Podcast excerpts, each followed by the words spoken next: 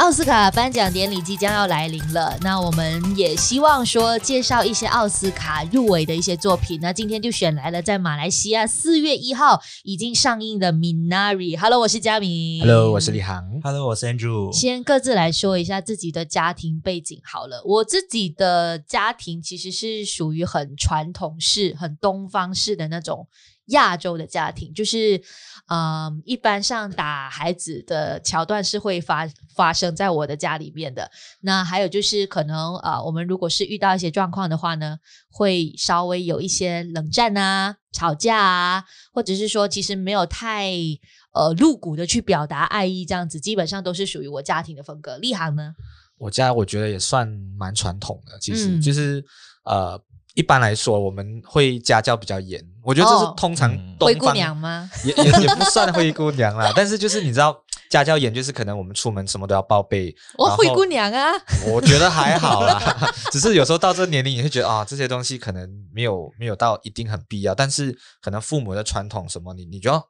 都要交代的很清楚，嗯，然后很多事情是一个很传统的价值观的，什么，例如可能你要带女朋友回家之类的东西，或者是呃要带朋友回家什么，要不要吃饭啊，这些事情你都要交代的非常清楚，所以我觉得这个是我家还蛮传统的一面的，就是有原则、有规矩这样子。对对对对对，就是规规矩矩，你东西都要交代好好，呃，准备好好这样子，嗯、不然的话，家人会觉得你是没有交代的，或者是你在这个家是不融合的，哦、会会有这种感觉，有时候。OK。其实我感觉八零九零后都都会是这样的传统家庭生长的，尤其是尤其是像我这样子的，因为我在小时候，我就是我父母亲他们一定会跟我讲一句话，不能在家骂粗话。嗯，然后也就是你不能够随随便便带朋友来啊，你要带朋友来，你要跟我讲一下啊，然后还有很多很多之类的规矩规则这样子的。我们三位当中，其实只有 Andrew 是稍微目前离乡背景的游子，是，所以你有没有觉得逃离了那个魔掌的感觉？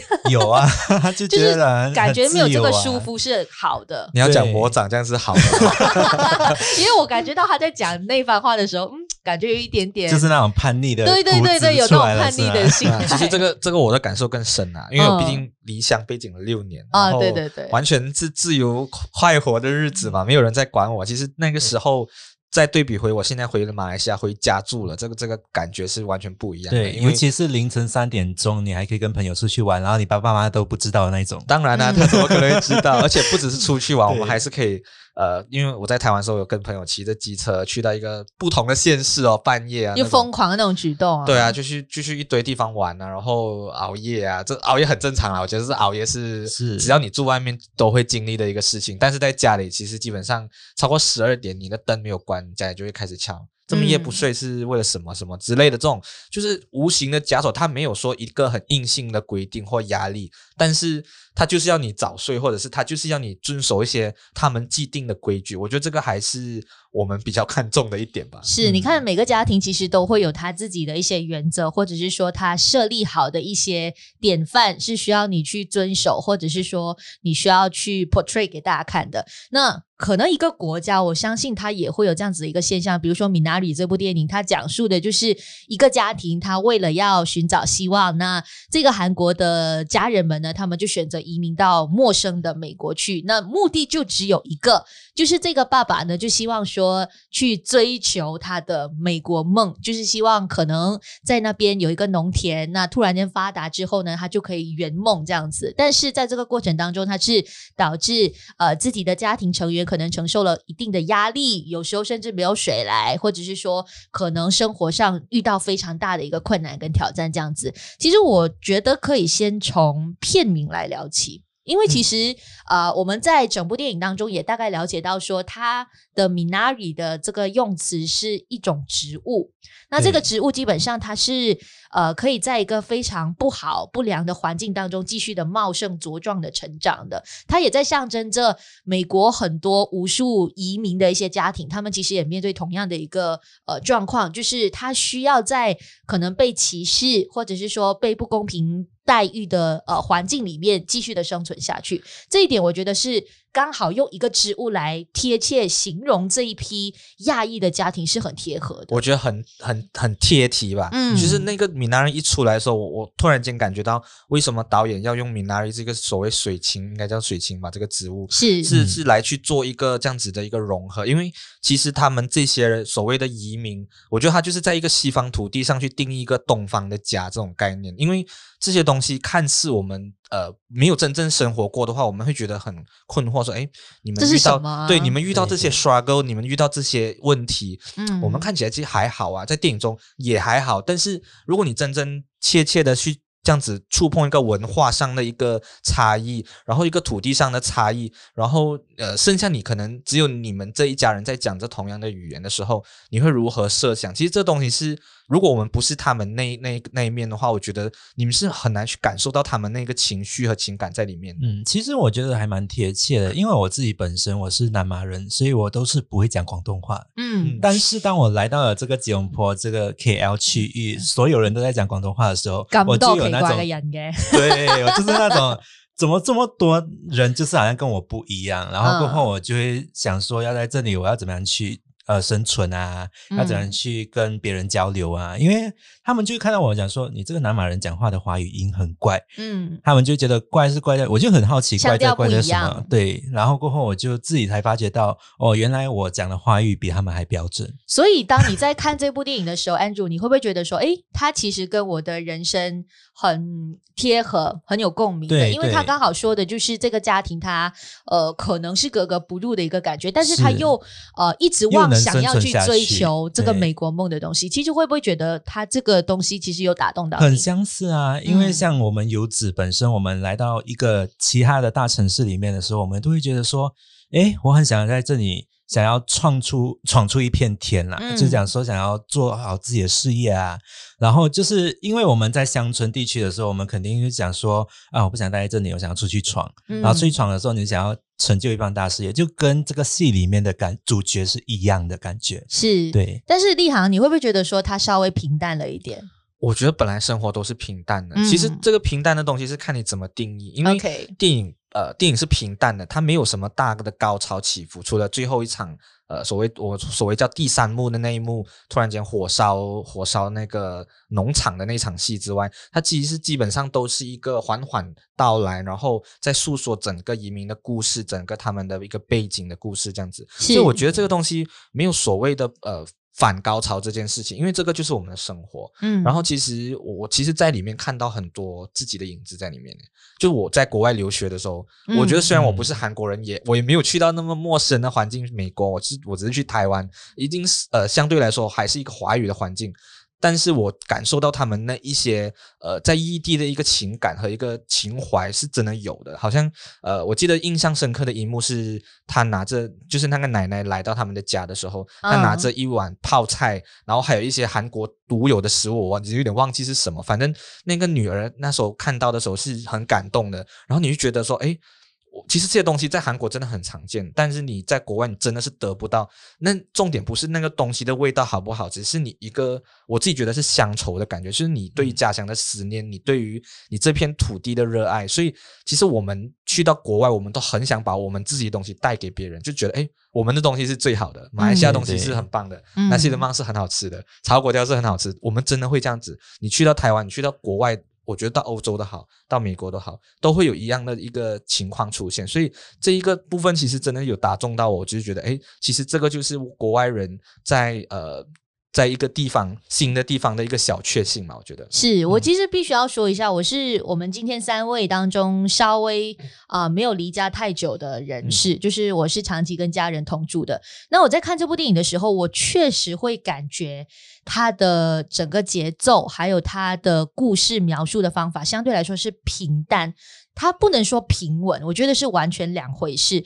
那但是如果是对于嗯，比如说我身边有一些朋友，他是可能在前阵子有去到美国生活的话，他告诉我一个很棒的观点，就是他有提到说，其中有一幕不是有那个韩国的家庭，他们为了在这个陌生的环境里面去找寻一些熟悉的感觉，就去到那个韩国的教会嘛。是，但是发现说，诶，原来韩国的教会反而更加让他觉得说，我为了要逃离这个环境，我宁愿搬到城市去。所以，其实我们看似在一个陌生的环境里面有一个熟熟悉的标志，或者是呃一个地标的时候，坦白说，有时候他更加显得这个东西是奇怪的。还有另外一点就是，呃，当他们跟白人交谈的时候，你看到，诶，其实这些美国的白人对于这个家庭，坦白说是很亲切、很友善的，就哦哦，你们刚过来这边过得怎么样啊，什么什么的。但是当他们交头交谈的时候，你会觉得，诶，其实是有格格不入的感觉。所以这些都是电影当中他带出一个。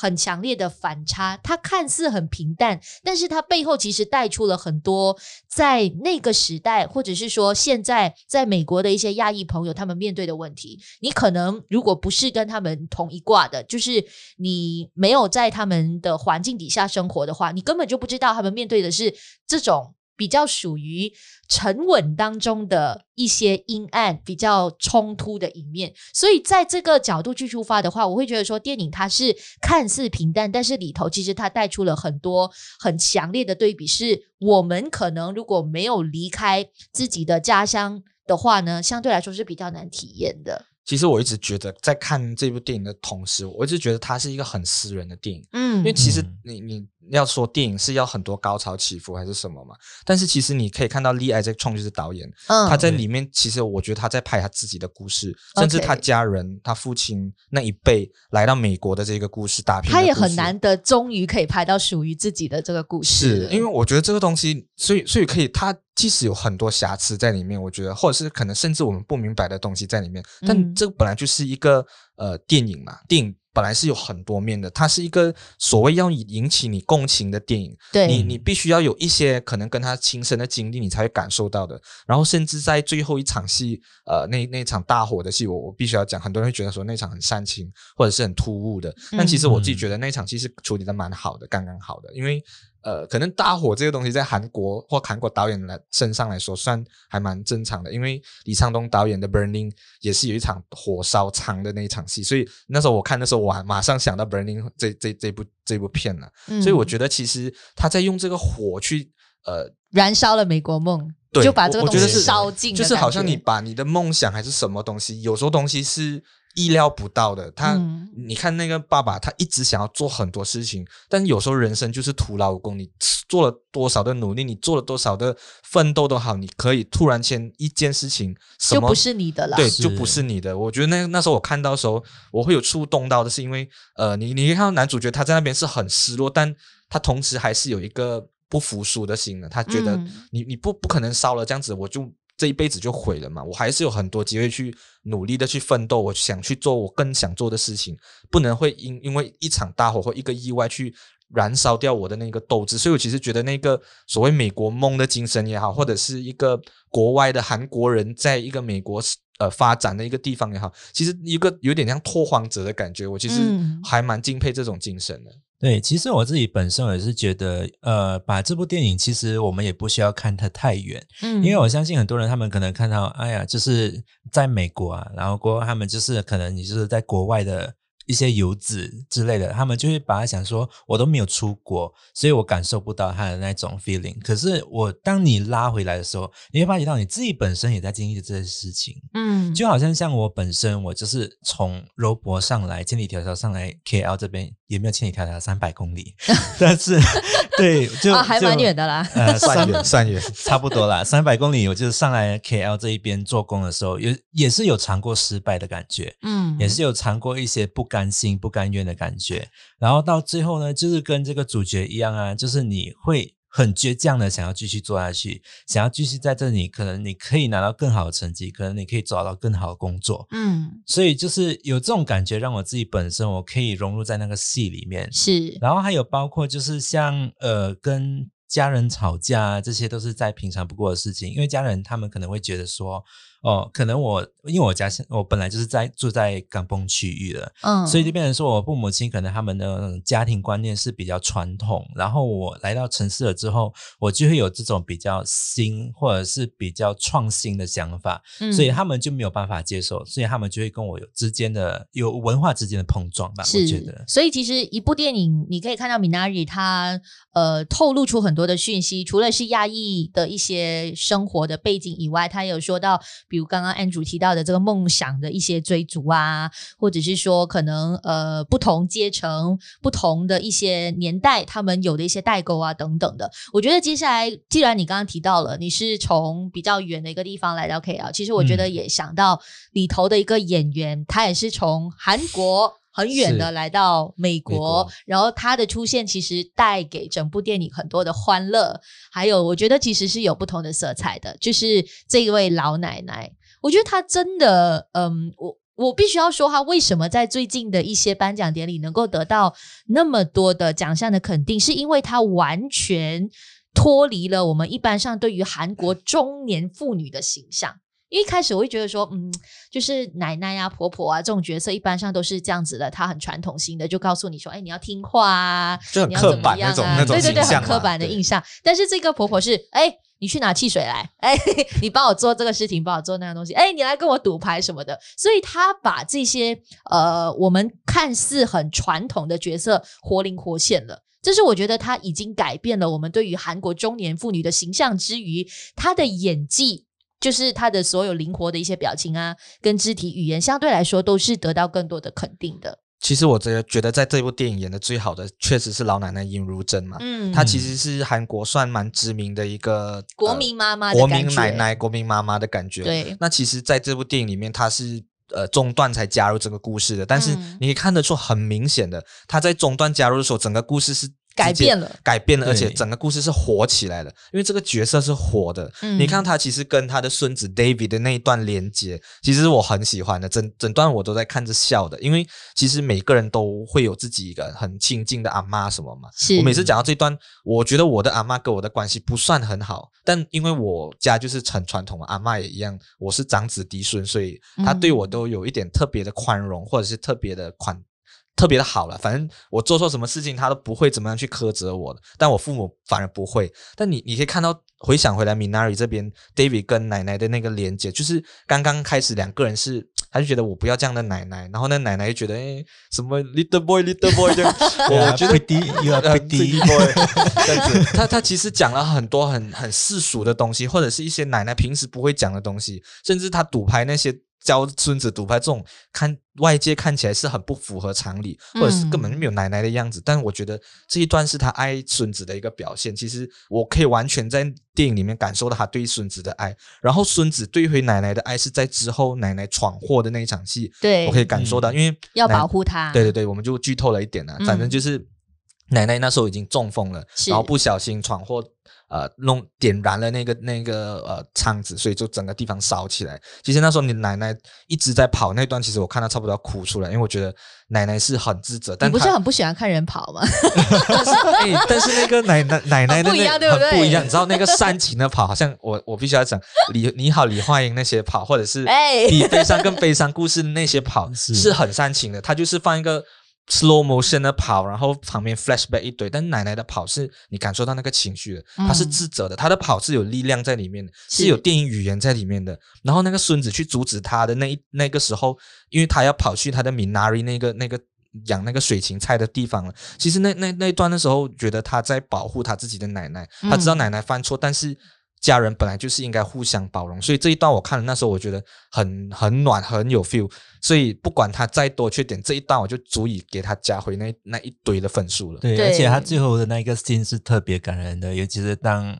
呃，可能稍微剧透一下他最后的画面，就是一家人都在那个客厅那一边睡着了，然后就唯独奶奶在那边看着他们。那一幕我真的差一点泪崩诶，嗯，因为我觉得真的太感动了，让我看到这一个画面，就好像你看得到，有些时候可能你在家庭里面你犯了错。然后可能会有些许的摩擦，很多就是可能父母亲会骂你啊，会打你啊，可是到最后他们还是会疼爱你，可能给你糖果，嗯、或者是帮你擦你身上的瘀伤，这样子的感觉，就是让你觉得感觉很温暖。对对，这些都是我们从电影当中，它可以说是呃，从很多人性方面的细节出发。所以为什么我们刚刚提到了那么多的一些重点，其实都可以打入很多观众的心，是因为它真的对于人性上有很仔细的一个观察。我觉得除了提老奶奶以外，嗯、还有 David。我觉得他也演的不错，就是 Alan Kim。其实我觉得他已经演出了超过九岁儿童的那种成熟了，就是他在里头，不管是他的一些表情也好啊，或者是说他说话的方式，其实有一点小大人的感觉。嗯，对，我蛮喜欢他的。我觉得他在。电影里面是生动的，他他是很火起来的一个小孩子的角色，因为小孩子角色很容易演不好，对，因为小孩子也是一个很难演的角色，因为太多了。然后大家你可以看到很多童星是过度的成熟，嗯、或者是过度早熟，他们就很太过机灵那种感觉。反正你不喜欢这种小孩的形象，嗯、就很牛。那个小孩子就是小大人，可能他们从小就童星，嗯，所以他们的表演过多了。反正我觉得这一位小孩 David，他并没有所谓很多表演的痕迹，我就觉得他就是我隔壁的一个小屁孩。这样子，然后很任性，然后可以再做一堆一堆事情。那但是他却有那个小孩子的纯真和天真在里面。嗯，Alan Kim，其实你觉得怎么样，Andrew？我我是觉得还蛮可爱的啊。嗯，对，就是很像在。就是刚好那一个同年龄层的小弟弟小妹妹啊，你看到他们就很想打他们，嗯，但是你又打不下去，因为他们太可爱了，嗯，所以就是有那种就稍微古灵精怪一点，然后可是又很懂事的那种小大人的感觉。是，对，我觉得其实其实为什么他会被我看见，是因为我觉得说我们一直在谈论老奶奶她演的多么的好，但是如果没有这个孙子去衬托她的一些精湛的演技的话，我觉得其实老奶奶她不会那么深入大家的心。所以这一点是我必须要提，Alan Kim 其实是一个很好的辅助来呃衬托老奶奶的这些角色。当然，除了角色以外，其实刚刚 Andrew 有提到一个重点，我觉得也可以跟呃立行来讨论一下的，就是最后其实有一幕是提到他们一家人坐在那边，然后很和睦共处，然后就完全结束了这部电影嘛。其实。有这样子的一些画面，我会马上联想到日本非常知名的导演是枝裕和。是，那也有人会觉得说，Minari 其实是很像是枝裕和导演的这种风格，就是它属于缓慢型、平淡式的，但是它又可以让你很感触、很感动。那我个人先说一下，我会觉得说，如果要拿这个导演就是属于新人的作品来和是枝裕和来相提并论的话，我觉得还有一段距离。我倒没有觉得它像四肢愈合那么的平淡，但是呃很容易触动。我其实是觉得 Minari 它属于后劲强的电影，就是你在看的过程当中，你不觉得它是嗯属于那种很触动人心的电影？你看看就是哦，我在看到我的生活，或者是说我以前长大的一些影子，但是其实那个感觉不深。但后来，当你想回整个电影的情节的时候，你才 feel 到，就是你才感觉到 Minari 的特别之处，他跟是枝裕和导演的风格完全不一样。其实我觉得是完全不一样的，嗯、因为是枝裕和导演，当然他是一个大师的导演，他的所有的镜位、镜头设计也好，他的